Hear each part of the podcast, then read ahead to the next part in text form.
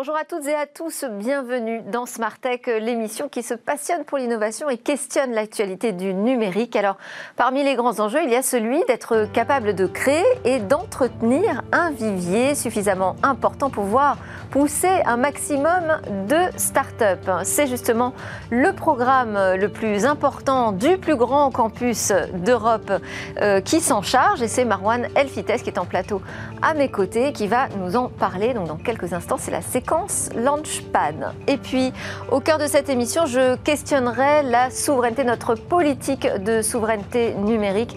Peut-être est-on en train de faire totalement fausse route. Alors, je ne poserai pas la question à des politiques ou des observateurs, mais à des acteurs français du cloud qui savent donc mieux que quiconque de quoi l'on parle, de quoi il en retourne, puisque c'est leur quotidien. Et puis, on retrouvera notre rendez-vous Game Business euh, pour prendre des news du secteur du jeu vidéo avant de conclure par une innovation qui pourrait permettre de faire un grand pas aux enquêtes qui sont confiées à la police scientifique grâce aux empreintes olfactives. Mais tout de suite, donc place au Launchpad.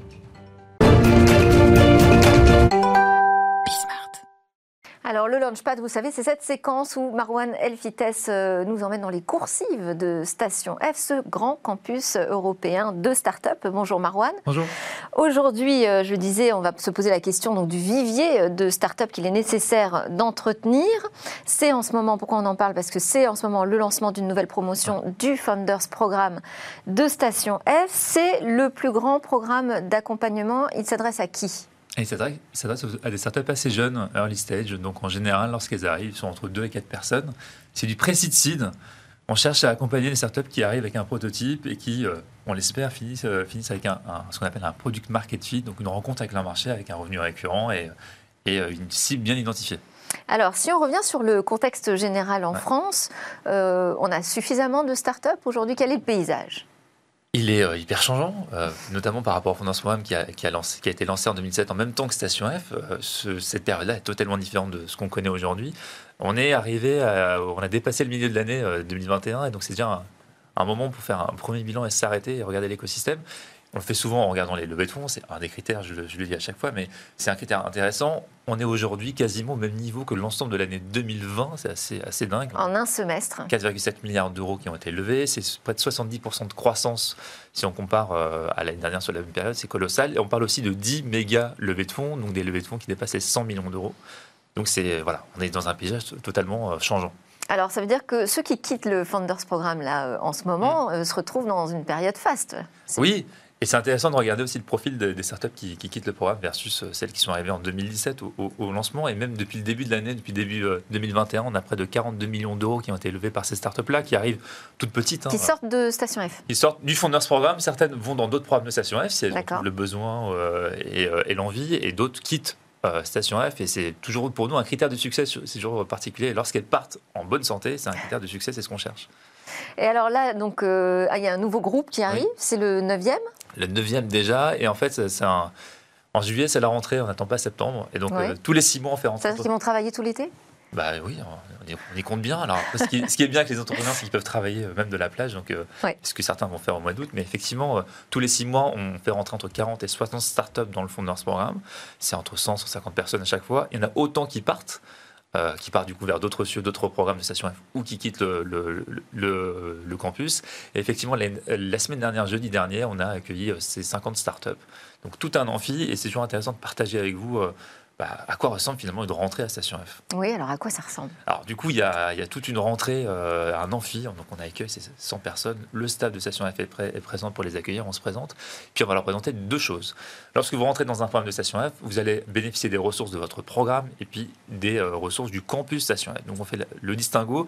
Le fondeur, ce programme est géré par l'équipe de Station F, mais il y a des ressources uniquement... Euh, par vous, Marwan, en l'occurrence en l'occurrence, c'est mon équipe. Heureusement, je ne suis pas tout seul. Et, euh, et, puis, il va y avoir les ressources euh, du campus apportées par l'ensemble des programmes et l'ensemble de l'équipe Station F. Donc, ils arrivent, c'est aussi le moment où on présente le ton, la culture, l'objectif du programme. Voici ce qu'on va vous donner, voici ce qu'on ne vous donnera pas dans le cadre du fonds ce programme. On n'est pas là pour trouver des investisseurs pour vous, on n'est pas là pour vous, vous, trouver des associés, on est là pour organiser un, cadre collectif d'intelligence, bah, d'intelligence finalement, pour vous apporter des, feedbacks. Donc on, leur présente les ressources business qui vont être mises à leur disposition par rapport aux investisseurs, par rapport à des rencontres avec d'autres entrepreneurs, l'ensemble des outils qu'ils vont avoir à disposition, où ils vont pouvoir se servir et finalement voir l'ensemble des informations euh, et des entrepreneurs qui sont passés par le programme. D'accord. Et alors, si on veut être plus précis sur les ressources, ils ont un espace de coworking, c'est ça? Alors, ils ont, alors ça, c'est toutes les startups qui arrivent dans n'importe quel programme de station vont avoir un espace de travail dédié. Ça, c'est le, le, socle. Gratuit? alors, payant, ils payent 205 euros par, euh, par accès. Ah, 205 euros par mois? Par personne par accès, effectivement, et euh, par mois. Et vous allez accéder à un espace de travail. avec C'est la base, c'est le socle. et puis, pour ces 205 euros, vous allez bénéficier d'un ensemble de ressources business. Donc, vous prenez le cas du fonds vous allez pouvoir être mis en relation avec ce qu'on appelle des membres du Selection Board, qui sont des entrepreneurs aguerris, qui euh, évaluent notamment leurs dossiers et qui aussi interviennent régulièrement dans, dans le mois, qui viennent faire des, des office hours, donc des rencontres avec les entrepreneurs individuels, qui viennent faire aussi des ateliers. Ils vont aussi avoir à, disposition des, euh, notamment faire entre deux et trois ateliers par mois, pareil avec des entrepreneurs qui ont deux, trois ans d'avance sur eux, pour toujours avoir une discussion très concrète sur comment ils mettent en place des politiques marketing, comment ils mettent en place des recrutements, quelle est leur, attitude en termes de leadership qu'ils doivent adopter dans les prochaines années. Donc ça, c'est immédiat, c'est tout, euh, tous les mois. Ils vont aussi avoir à disposition des outils où on, met en avant l'intelligence collective du fonds programme. Il y a près de 400 startups qui sont déjà allumis euh, du programme avec... Euh, on va référencer l'ensemble des levées de fonds. Donc, s'ils veulent contacter des startups qui ont levé des fonds dans leur domaine, ils vont pouvoir aussi avoir une mise en relation. Ils vont pouvoir aussi solliciter des entrepreneurs pareil, euh, pour avoir des rendez-vous individuels très, très customisés juste sur leur problématique. Donc ce sont des outils de... de et échanger aussi entre eux au sein de... Parce que je, sais que c'était une, des, une des revendications euh, des, des groupes précédents. Le ce programme, c'est 200 startups, 200 startups qu'on divise en 21 groupes qu'on appelle des guildes. Et donc c'est euh, une guilde est constituée de 10 startups, c'est obligatoire, c'est que tous les mois, pendant une heure et demie, vous devez échanger avec les vos pairs dans la guilde. Et donc, ce sont des, des, des échanges sur vos business, sur les questionnements que vous avez, le membre du staff et un membre du staff est toujours présent. On a près de 21 par mois et ça c'est la seule chose qui est obligatoire. Le reste c'est du self-service, c'est à eux de, servir dans les ressources. Super. Alors, qui sont-ils ces euh, nouvelles recrues, euh, ces nouvelles jeunes pousses qui arrivent à Station F? Bah, Ce qui est génial avec le Founders Programme, c'est pour ça que c'est un, programme très très stratégique pour Station F, c'est qu'on a cette relation en direct. Donc, on voit tous les six mois les tendances macro qui se dessinent dans l'écosystème pour les startups en précise. Donc, c'est toujours passionnant de voir ça. Alors, ces startups qui postulent et qui sont sélectionnées, en général, elles ont à peu près 4 employés. 40% euh, d'entre elles font déjà du revenu. à certains, certains niveaux, hein, elles ne font pas forcément 50 000 euros de revenus par mois, mais commencent déjà à facturer des clients, à avoir un prototype sur le marché. Euh, les tendances qu'on va voir d'un point de vue modèle économique, c'est 58% d'entre elles sont en SaaS, donc des solutions B2B à destination des, du coup, des entreprises. Euh, on va avoir 14% qui sont des marketplaces. Donc, sont, SaaS et marketplace sont les modèles que vous allez le voir plus, plus souvent dans l'écosystème français. Donc, ça, c'est la, caractéristique. Pas mal de biotech, pas mal d'AI et de fintech qu'on retrouve dans ce pool des 50 startups. Et en termes de tendance, on va notamment avoir pas mal de startups de la santé, comment je vais créer des, des communautés en ligne, notamment pour échanger sur des problématiques sanitaires.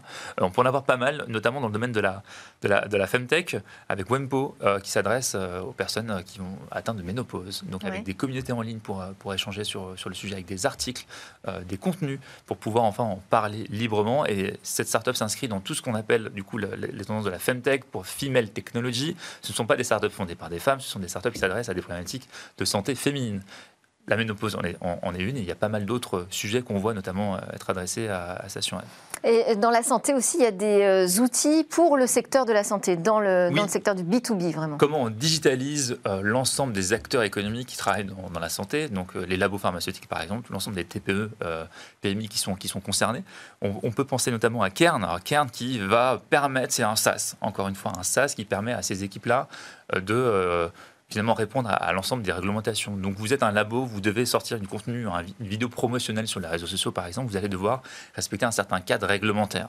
Donc ce SaaS va vous permettre de... de SaaS, plateforme en ligne, on va dire. Hein. Software as a service voilà. pour euh, voilà, plateforme en ligne. Une solution B2B accessible sur navigateur va vous permettre finalement d'impliquer l'ensemble des équipes, de s'assurer que vous respectez bien les normes en vigueur, la loi en vigueur pour sortir ce type de contenu. Ça, j'imagine, c'est euh, une tendance forcément euh, liée à la période qu'on vient de traverser. Il y en a d'autres sur l'immobilier Sur l'immobilier, alors ce qu'on appelle, encore une fois, pour sortir des anglicismes, la PropTech, Property Tech, c'est aussi une grosse tendance sur comment on accède à la propriété euh, comment on facilite le travail des locataires et des propriétaires. On peut avoir notamment euh, différentes, différents exemples avec Hacker. Alors Hacker qui permet de, finalement d'être propriétaire plus facilement alors vous allez euh, avec acheter un bien immobilier, un appartement, pour l'instant à Paris, vous allez pouvoir avoir Acker comme copropriétaire avec vous et vous allez pouvoir commencer un bien immobilier si vous mettez, euh, vous commencez à 7% de la valeur totale et vous allez pouvoir payer tous les mois le montant en proportion de ce que vous allez acheter.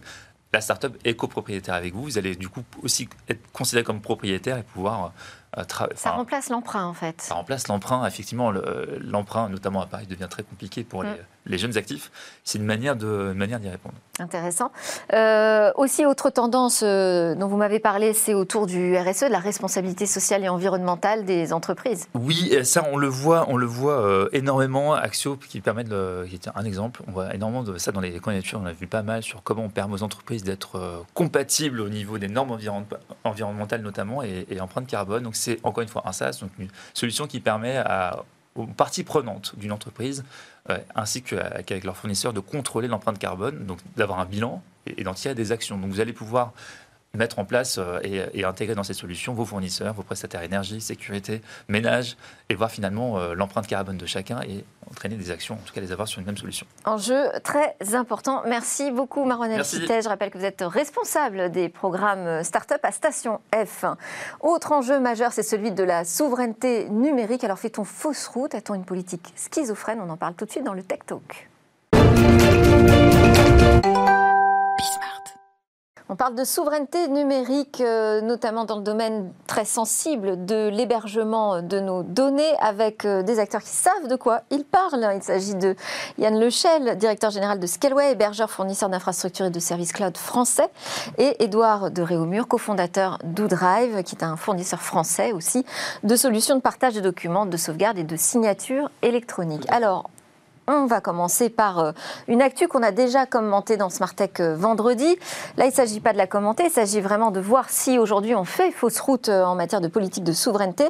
Ce sont des jeunes développeurs et professionnels du logiciel et du cloud qui ont signé une tribune dans le monde. Ils s'alarment de l'incapacité des pouvoirs publics à faire confiance aux jeunes entreprises de la tech française, avec cette préférence qui irait automatiquement aux, GAFAM. Les signataires, je les cite, Lisa Casino d'INSA Rouen, Cédric le Le Ninivin de Nexedi, Florimon Manca, qui est euh, développeur open source, et Johan Prigent de Scaleway. Alors, Scaleway, ça tombe bien, on a Yann Lechel avec nous. Euh, je disais euh, vendredi, est-ce que cette tribune est née d'une pilule bleue qui a du mal à passer? La tribune est l'expression d'une incompréhension profonde sur les annonces qui ont été faites, parce que les annonces sont composés de, quelques piliers très cohérents, mais l'ensemble est assez incohérent, notamment parce que sont mis en avant des solutions sous licence américaine. Alors cette pilule bleue, on reprécise, hein, c'est euh, en fait euh, une labellisation qui est arrivée très très rapidement, cloud de confiance, d'une alliance qui réunit Capgemini, Orange et Microsoft. Alors par décret presque. un cloud de confiance, ça ne se décrète pas. La confiance, ça se gagne.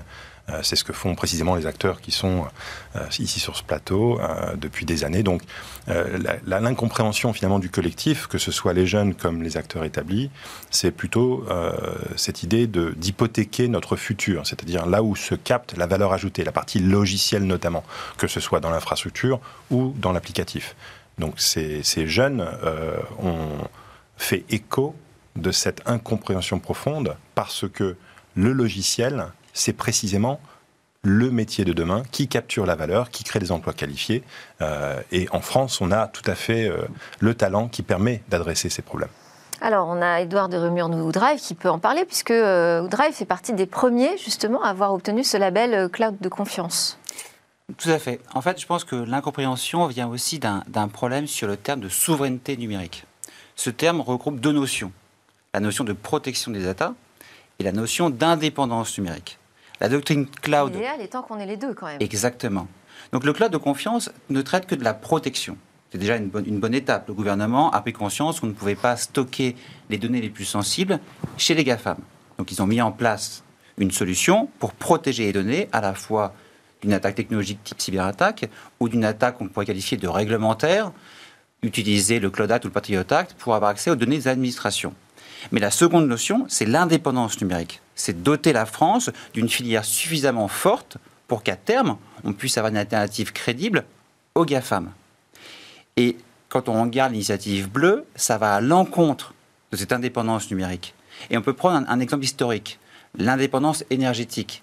Dans les années 50, poussé par le général de Gaulle, il a voulu euh, doter la France d'une indépendance énergétique. À l'époque, les Américains étaient en avance sur leur recherche le nucléaire. Est-ce que vous imaginez général de Gaulle dire, ben voilà, pour les centrales nucléaires, la France va se contenter de fournir l'infrastructure, mais pour le réacteur, on va faire appel à nos amis américains. Ça aurait été impensable. Eh bien, bleu, c'est un petit peu similaire à ça. C'est-à-dire qu'il faut qu'on puisse maîtriser l'ensemble. Vous pu signer donc cette tribune? On aurait pu la signer. Alors nous, on est, on est en phase avec le gouvernement sur la doctrine cloud. Simplement, elle est incomplète. Il aura fallu aller plus loin et tenir compte à moyen terme de l'importance de la filière. Il y a un problème avec euh, ce label, quand même, ce label cloud de confiance aujourd'hui, Yann Lechel? Alors, le Secnum Cloud est une qualification de l'ANSI qui est tout à fait pertinente, puisque tous les acteurs qui vont. Il adresse la question de la sécurité. Tout à fait. Euh, et en matière de cybersécurité, tous les acteurs peuvent bénéficier d'une amélioration de service. C'est un besoin collectif pour euh, nos données sensibles, tout à fait. Donc l'ANSI a fait son travail. Euh, l'administration a fait son travail, mais l'annonce dans l'ensemble mélange les styles. La notion de cloud de confiance essaye de faire trop rapidement un amalgame de concepts, un concept cyber, un concept légal et un concept régional. Moi, ce qui m'inquiète, c'est l'aspect glissant au niveau économique. C'est-à-dire que si l'on part du principe que la valeur est dans le logiciel, alors si on est véritablement volontaire dans la création d'une industrie du logiciel et du numérique, alors il faut se poser les, les questions par rapport à la base et non pas par rapport à une solution hypothétique qui s'appellerait bleu euh, qui répondrait à tous ces, tous ces besoins. Mais alors, ce que disent quand même les jeunes, pour euh, insister sur cette histoire de, label cloud de confiance, ce que disent les, jeunes dans la tribune, c'est qu'il euh, y a une lourdeur qui fait que ça ne favoriserait pas la labellisation des acteurs français, une lourdeur et puis un délai aussi de migration très court qui est de, de 12 mois. Pourtant, on a un exemple d'obtention française de ce label. C'est vrai que c'est très long. Nous, on a été les premiers à obtenir ce label on a essuyé les plâtres. c'est relatif, ça a été rapide pour vous finalement. Ah non, on a travaillé trois ans sur le sujet. Ah. Non, non, non, c'est très long. Par contre, ce qu'il faut retenir, c'est que le cloud de confiance est destiné à traiter des données les plus sensibles. Donc ça ne prend pas tout le marché. Mais dès lors qu'on parle de données sensibles, c'est vrai qu'il faut des garanties. Il faut une garantie, il faut un tiers de confiance qui valide que la solution qui héberge les données sensibles soit suffisamment robuste pour, pour résister à un maximum de cyberattaques. Et pour ça, pas, le simple fait d'être français n'est pas suffisant. Donc il faut un tiers de confiance qui est notamment pour le gouvernement l'ANSI, qui donne un tampon en disant cette solution est adéquate pour ce type de données. Donc oui, c'est long, mais derrière, il y a un marché, donc le jeu en vaut la chandelle. Ça vous semble justifié Il faut effectivement qu'il y ait un maximum... C'est pas une lourdeur, c'est une précaution alors Alors, c'est voilà, euh, c'est long, il faut investir, mais ça vaut le coup. C'est une injonction contradictoire. Et on voit très bien sur le titrage, est-ce que la France est schizophrène? En réalité, l'intention est très bonne, mais la fenêtre de tir est trop juste. Trois ans pour certains éditeurs qui ont eu le courage, le volontarisme, l'investissement de le faire. Et donc c'est merveilleux d'avoir des solutions SaaS qui ont passé ce cap. Donc on peut faire confiance à OoDrive d'avoir fait ce travail et c'est tout à fait euh, pertinent. En revanche, il y a beaucoup d'acteurs, notamment les plus petits, qui ne pourront pas le faire. C'est-à-dire que l'injonction va probablement favoriser les acteurs dominants et massifs. Mais Yann Lechel, j'ai envie euh, de vous dire, euh, parce que c'est aussi mon rôle pour vous faire sortir des choses, hein. hum. est-ce qu'on a le temps parce qu'on est déjà dans euh, cette ère de la data qui est déjà hébergée par euh, des GAFAM. Il faut qu'on trouve des solutions finalement rapides peut-être. Euh, je critique. Est-ce qu'on a encore le temps de se dire on va miser sur des petits acteurs qu'on va faire grandir? Oui, toujours, parce que ce secteur-là est extrêmement vibrant, apporteur de, de, valeur. Justement, je fais partie d'un autre collectif. On a recensé notre capacité de fournir des solutions au, CAC 40, aux entreprises du CAC 40, et le, le, pourcentage est massif. On est à 50% du CAC 40 qui utilisent des solutions de ces acteurs divers et variés. Donc l'écosystème est tout à fait euh, euh Donc cet écosystème, il existe, il, il, a des capacités, le CAC 40 lui fait confiance, mais alors c'est le politique qui ne ferait pas confiance? Le politique et euh, les, les, grands groupes en général. J'ai fait partie d'un groupe de travail qui s'appelle Scale Up Europe, euh, déclenché par, par l'Elysée, et force est de constater que le pourcentage des achats des grands groupes et peut-être même de l'administration auprès des entreprises tech françaises est minuscule. On parle de 0,1%. Donc en réalité, on ne va, on va pas aller très, très très loin en numérique si la quasi-totalité de nos achats sont des achats de licences américaines. Évidemment qu'on peut consommer des licences américaines et elles sont pertinents, ils sont merveilleux, on les adore tous. Mais si on veut développer une filière, il faut qu'il y ait un volontarisme et le gouvernement, par la commande publique, est celui qui va donner la tendance, justement. Parce que vous citez euh, Scale Up euh, Europe, euh, vous, vous êtes également le président d'Exatrust, donc qui rassemble des acteurs. Je suis un vice-président. Vice-président, pardon pour le président, qui rassemble donc des acteurs de confiance et a priori souverains.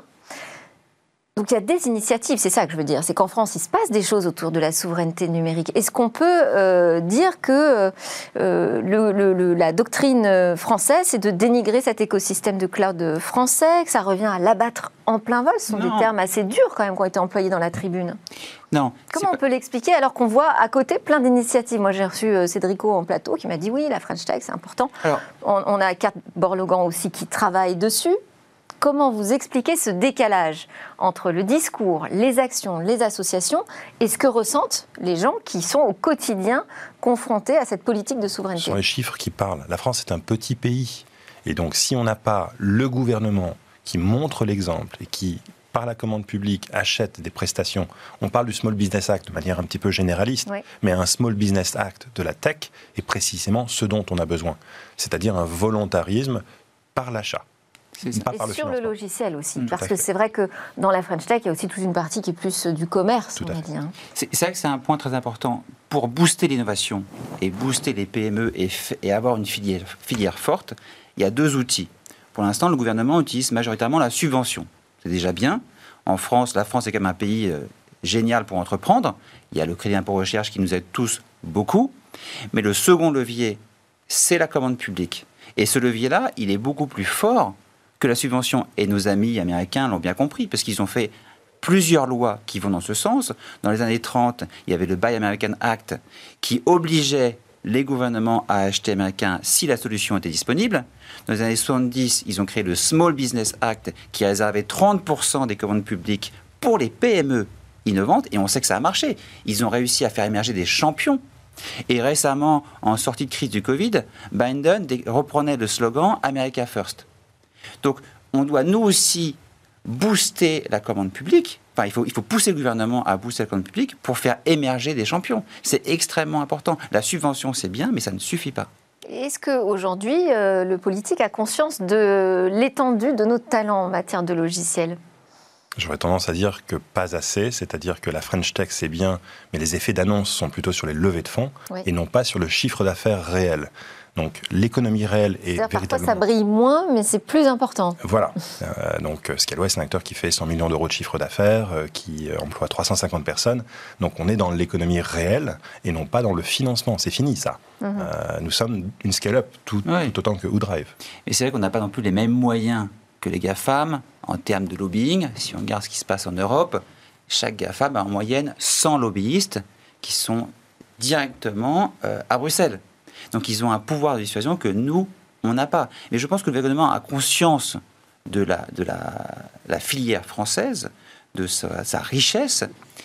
Ils ont aussi conscience qu'il faut que les choses changent, mais l'Europe agit parfois comme un frein. On demande depuis des années de réformer le code des marchés publics. On nous dit oui, on comprend, c'est logique, mais c'est compliqué avec l'Europe et on sait que si on bouge un orteil, on va avoir tous les lobbyistes des GAFAM qui vont nous tomber dessus. Donc on est dans une situation d'immobilisme qui, est, qui est contraignante. Alors, euh, est-ce que cette inquiétude vous semble aussi euh, réelle? Ce sont les jeunes développeurs hein, et développeuses d'ailleurs qui disent euh, on ne veut pas devenir des agents du service après-vente d'entreprises étrangères. Don't kill French Tech.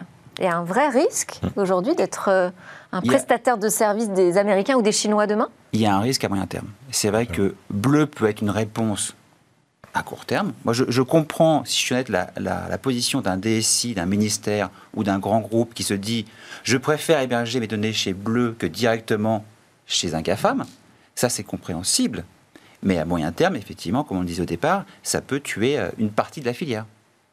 Et c'est notamment cette partie de valeur ajoutée, c'est-à-dire que si on n'est plus que l'opérateur d'une solution américaine, alors l'emploi qualifié tombe, il meurt. Donc quand on parle de French Tech, est-ce qu'on parle de la partie e-commerce applicative ou est-ce qu'on parle véritablement de la technologie? C'est ambigu. Donc je pense qu'on pourrait peut-être se poser la question sur la French Tech. Qu'est-ce que c'est que la French Tech et qu'est-ce qu'on veut d'elle? Pour nos enfants C'est d'ailleurs euh, Daniel Glasman qui disait en plateau, on l'a revu dans le zapping de Smartech, euh, euh, au moins une entreprise technologique qui reste du code, il y a une vraie valeur aujourd'hui.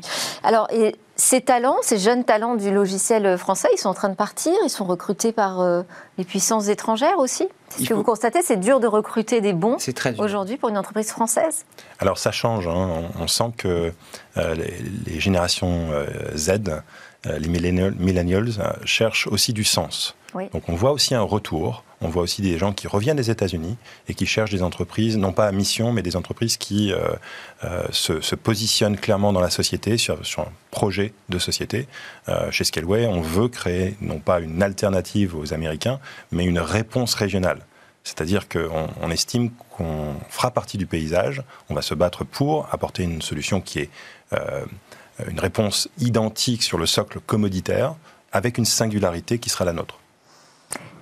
Là-dessus, sur euh, les talents, euh, plus ou moins difficiles euh, à garder sur le sol français Alors, la nouvelle génération, effectivement, a, d'autres critères de sélection quand ils cherchent un, emploi. Auparavant, le, salaire était un, élément dominant et les Américains avaient bien compris que c'était pour eux un levier, notamment grâce au crédit d'impôt recherche en France, qui permet de déduire une partie du coût d'un développeur quand il fait de la R&D.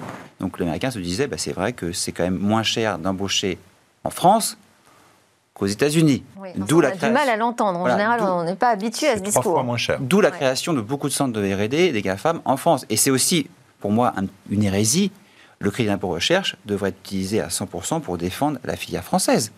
L'utiliser pour défendre des, compétiteurs étrangers, c'est une hérésie. Alors, quand on en parle au gouvernement, ils nous disent oui, mais ça crée de l'emploi.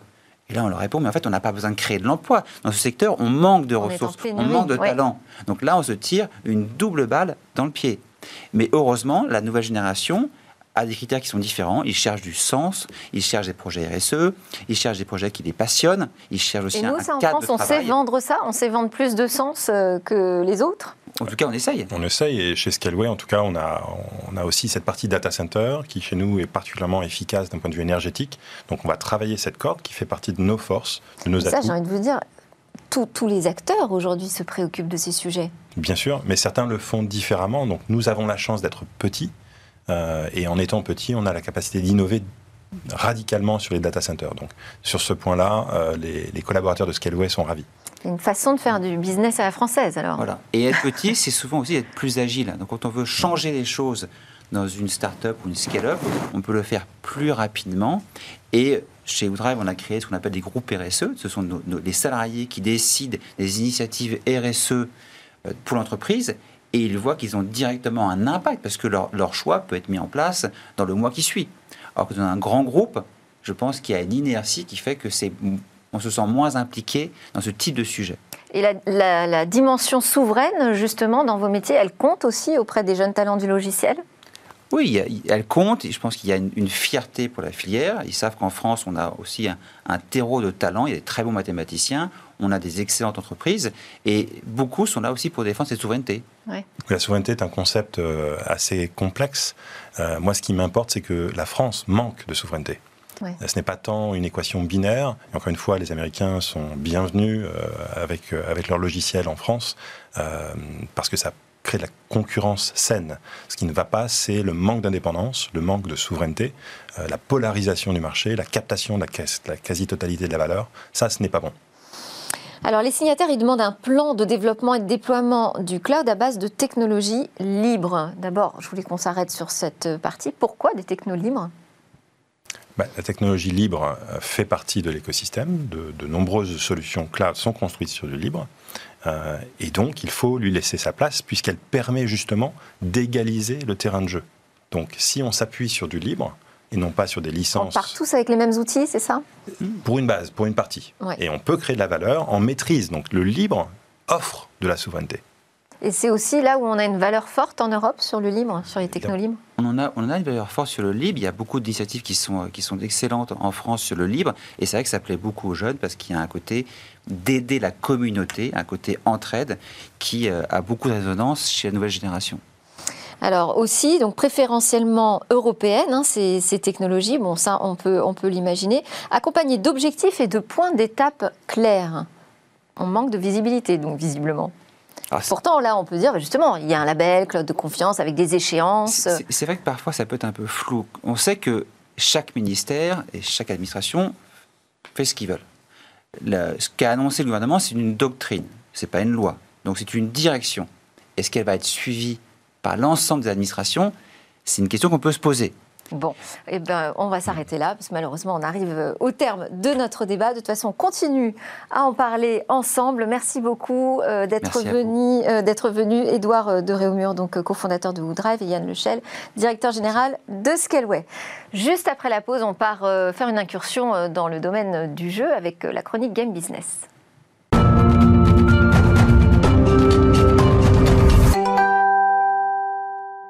Et c'est reparti pour euh, Smart Tech avec Guillaume Monteux qui m'a rejoint. Bonjour Guillaume, qui est le président de Gatsby, un spécialiste de l'in-game advertising.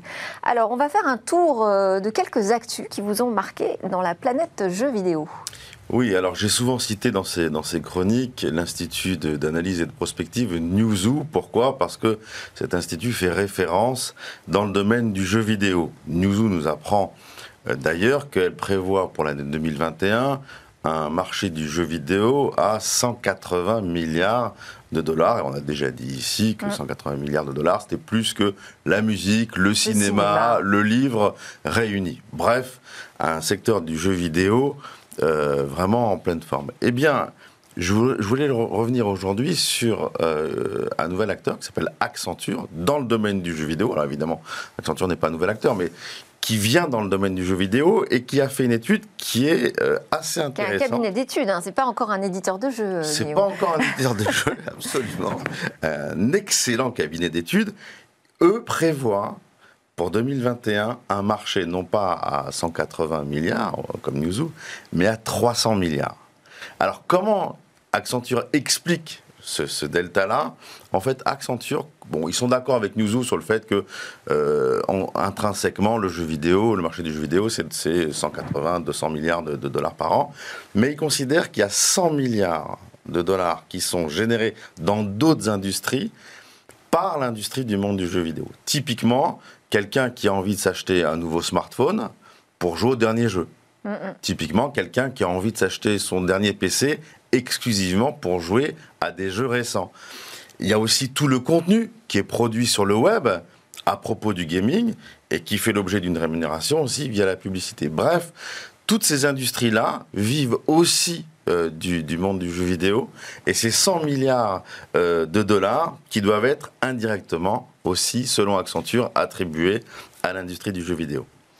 Ça, c'est le premier fait. Le deuxième fait intéressant de l'étude, c'est que euh, Accenture nous confirme que 50% des joueurs proviennent de quatre pays. La Chine, le Japon, les États-Unis, l'Angleterre. 64% des achats proviennent aussi de ces quatre pays. Donc on voit bien que si en France on a d'excellents directeurs artistiques, d'excellents développeurs, bah, le marché en fait il n'est pas chez nous, les joueurs sont pas vraiment chez nous et euh, j'ai envie de dire même pas vraiment non plus en Europe. Accenture nous apprend, toujours dans son étude, que euh, les joueurs passent 16 heures en moyenne par semaine à jouer et 6 heures à parler euh, de jeux et interagir avec leur communauté. Et là, ça devient intéressant parce que c'est euh, un temps qui commence à devenir comparable à celui passé en moyenne devant la télévision. Mmh. Le temps passé devant la télévision descend en moyenne et le temps passé devant les jeux augmente. Oui, parce qu'on n'a que 24 heures quand même. Hein. Et on n'a que 24 heures, absolument. Enfin, Accenture nous apprend que les joueurs cherchent euh, avant tout à jouer en ligne, à rencontrer d'autres personnes, des personnes virtuelles, à communiquer, échanger, et ils sont très sensibles euh, au matchmaking, c'est-à-dire à tous les univers, tous les jeux qui euh, les mettent en relation avec des joueurs qui leur ressemblent. Donc les joueurs qui leur ressemblent, c'est soit sociologiquement, démographiquement, ou qui ont le même niveau que, jeu, euh, que, que eux pardon, dans les, dans les jeux vidéo. Donc l'importance des plateformes d'échange. Moi, je connais même des couples qui se sont créés sur les plateformes de jeux. Alors, la semaine dernière, vous aviez émis une hypothèse sur la stratégie de développement de Disney. On peut reprendre. Oui, les grands acteurs comme Microsoft et Sony font l'acquisition en coût de milliards de studios de développement et, et d'édition pour distribuer notamment leurs jeux en exclusivité. Et en fait, Disney, j'ai l'impression qu'ils ont plutôt une stratégie de partenariat, pas d'acquisition. C'est-à-dire ben, En fait, déjà leur studio euh, qu'ils ont racheté avec Lucas, les studios Lucas aujourd'hui qui appartiennent à Disney sont complètement en sommeil. Ça c'est un. Et puis on voit que Disney passe des accords avec Ubisoft sur l'open world euh, Star Wars, avec Square Enix sur, le, sur le, la licence Marvel euh, Guardians of, the Galaxy, avec EA euh, aussi sur la, sur la licence Star Wars. Moi, le vrai déclic que, que j'ai eu, c'est quand j'ai vu Jack Sparrow et l'univers des Pirates des Caraïbes, qui appartient à Disney, s'intégrer dans le jeu de Rare qui s'appelle Sea of Thieves. Alors, très, beau jeu. Très très beau jeu. Alors c'est une collaboration qui est pas très étonnante parce que les univers sont très proches euh, les uns des autres, mais je voyais plus Disney dans une création, dans un schéma de création, plutôt que dans un schéma de, de participation sur Sea of Thieves, bah, vous l'avez dit, euh, c'est une réussite euh, totale, tant au niveau des personnages qu'au niveau des, histoires, des fables euh, qu'on a, qu'on a à jouer, qui sont réellement captivantes. Et puis, c'est pas un simple featuring. Il y a énormément de contenu Disney dans cet opus de Sea of Thieves. Tout ça pour dire que toutes ces initiatives, moi, me font penser que Disney euh, est dans, dans, une, dans, une, vraie stratégie de partenariat, un peu comme ce qu'ils ont fait dans le cinéma. C'est-à-dire qu'ils enfin, ils donnent, ils, vendent leur, leur, licence pour que d'autres, entre guillemets, euh, les, les, les, subliment. J'imagine, euh, encore une fois comme au cinéma, avec un droit de regard et de refus pour que les, les studios de développement protègent aussi leur franchise. Et puis, les studios de développement, aujourd'hui, ça vaut très très cher. On a vu des studios de développement se vendre 150 fois euh, les bidas. Euh, d'habitude, c'est entre 10 et 20. Hein. Donc 150, ça, ça montre le niveau très élevé de valorisation euh, de, de, l'industrie. Et donc Disney, bah voilà, eux, ils sont sur un schéma plutôt de, de, partenariat et de vente de, de, leur franchise. C'est pas du tout la stratégie de Sony. Non, vous allez bien, Delphine. Ça va, merci. Non, c'est pas du tout la stratégie de Sony. Sony poursuit euh, sa stratégie d'acquisition. La semaine dernière, on avait quasiment euh, annoncé en temps réel l'acquisition du, studio finlandais Housemark et du célèbre jeu Returnal. Là, cette, cette semaine, Sony a encore annoncé euh, l'acquisition d'un autre studio, le studio Nixes Software, qui n'est pas vraiment un studio de, production de jeux, c'est plutôt un, studio de portage de jeux. Donc, il porte des jeux euh, de console au PC. Et là, c'est intéressant parce que ça confirme un peu la stratégie aussi de Sony, qui est évidemment de proposer des exclusivités euh, à, ses, membres de, PlayStation, mais une fois que ces exclusivités sont un peu, euh, j'ai envie de dire, euh, galvaudées, un peu, un peu, rincées, eh ben, ils portent les jeux sur PC pour trouver d'autres joueurs, d'autres audiences, un peu à, l'instar de ce qu'ils ont fait sur Horizon Zero Dawn, Death Gone, ou ce qu'ils ont annoncé sur Uncharted. Alors, euh, une dernière news, mais très rapidement, hein, c'est dans le domaine donc, de la publicité du jeu vidéo, vous connaissez bien. Oui, la société Simul Media annonce euh, avoir créé sa plateforme euh, Player One pour proposer à tous les développeurs de jeux free-to-play sur PC une monétisation via la publicité. C'est un concurrent de Gatsby alors?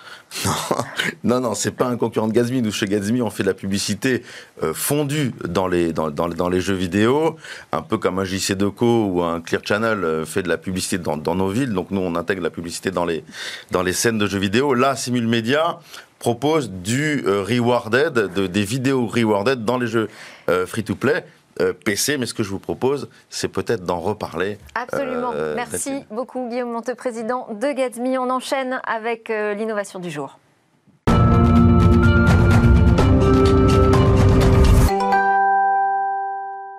Bonjour Cécilia Sévry. Aujourd'hui, c'est au cœur de la police scientifique que vous nous emmenez. Oui, et je vous propose peut-être demain de reconnaître un criminel à son odeur. C'est le projet en tout cas de l'Institut de recherche criminelle de la Gendarmerie nationale qui travaille euh, sur une technologie de rupture avec un objectif précis, déterminer l'empreinte olfactif d'une personne. L'odeur de n'importe qui, il faut le savoir, est faite de molécules. Et globalement, on distingue trois composantes euh, dans cette odeur. La primaire, elle est censée être propre euh, à chaque individu, à chaque humain précisément. Je dis censé parce que d'après l'Institut euh, de recherche lui-même, c'est un fait connu de tous, mais qui n'a pas encore réussi à être démontré scientifiquement. Pour autant, on identifie les molécules qui la composent.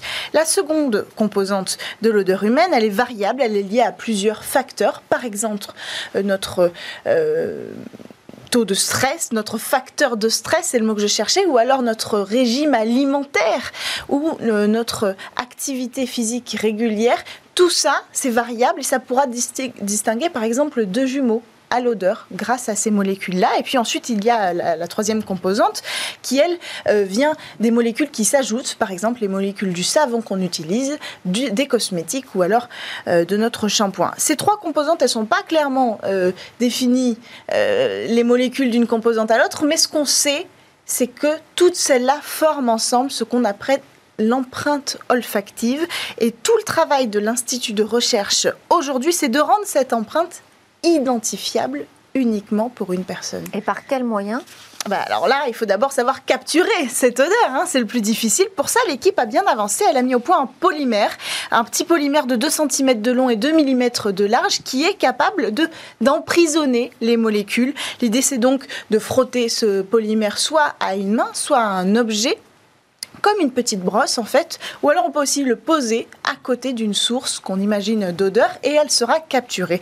Ensuite, il faut pouvoir analyser les échantillons. Et là, une nouvelle innovation arrive, c'est la chromatographie bidimensionnelle. La chromatographie, c'est le fait d'utiliser la chimie pour séparer plusieurs éléments d'un mélange. Ici, on va passer euh, l'échantillon dans un tube de 25 mètres de long. On va séparer les molécules. Ensuite, on va les passer dans un spectromètre de masse. On va les analyser pour identifier une à une les molécules. Et là, ça va se corser parce que dans un échantillon d'odeur, il peut y avoir 1000 molécules et évidemment, euh, l'homme n'a la capacité de toutes les analyser. Il aurait mieux valu à la limite qu'on ait une truffe. Vous faites référence aux chiens. oui, exactement, en brigade cynophile. Ce qu'on essaye de faire là avec cet institut de recherche, c'est de reproduire la même capacité qu'un chien a de retrouver une personne grâce à son odeur au milieu d'une foule. Hein.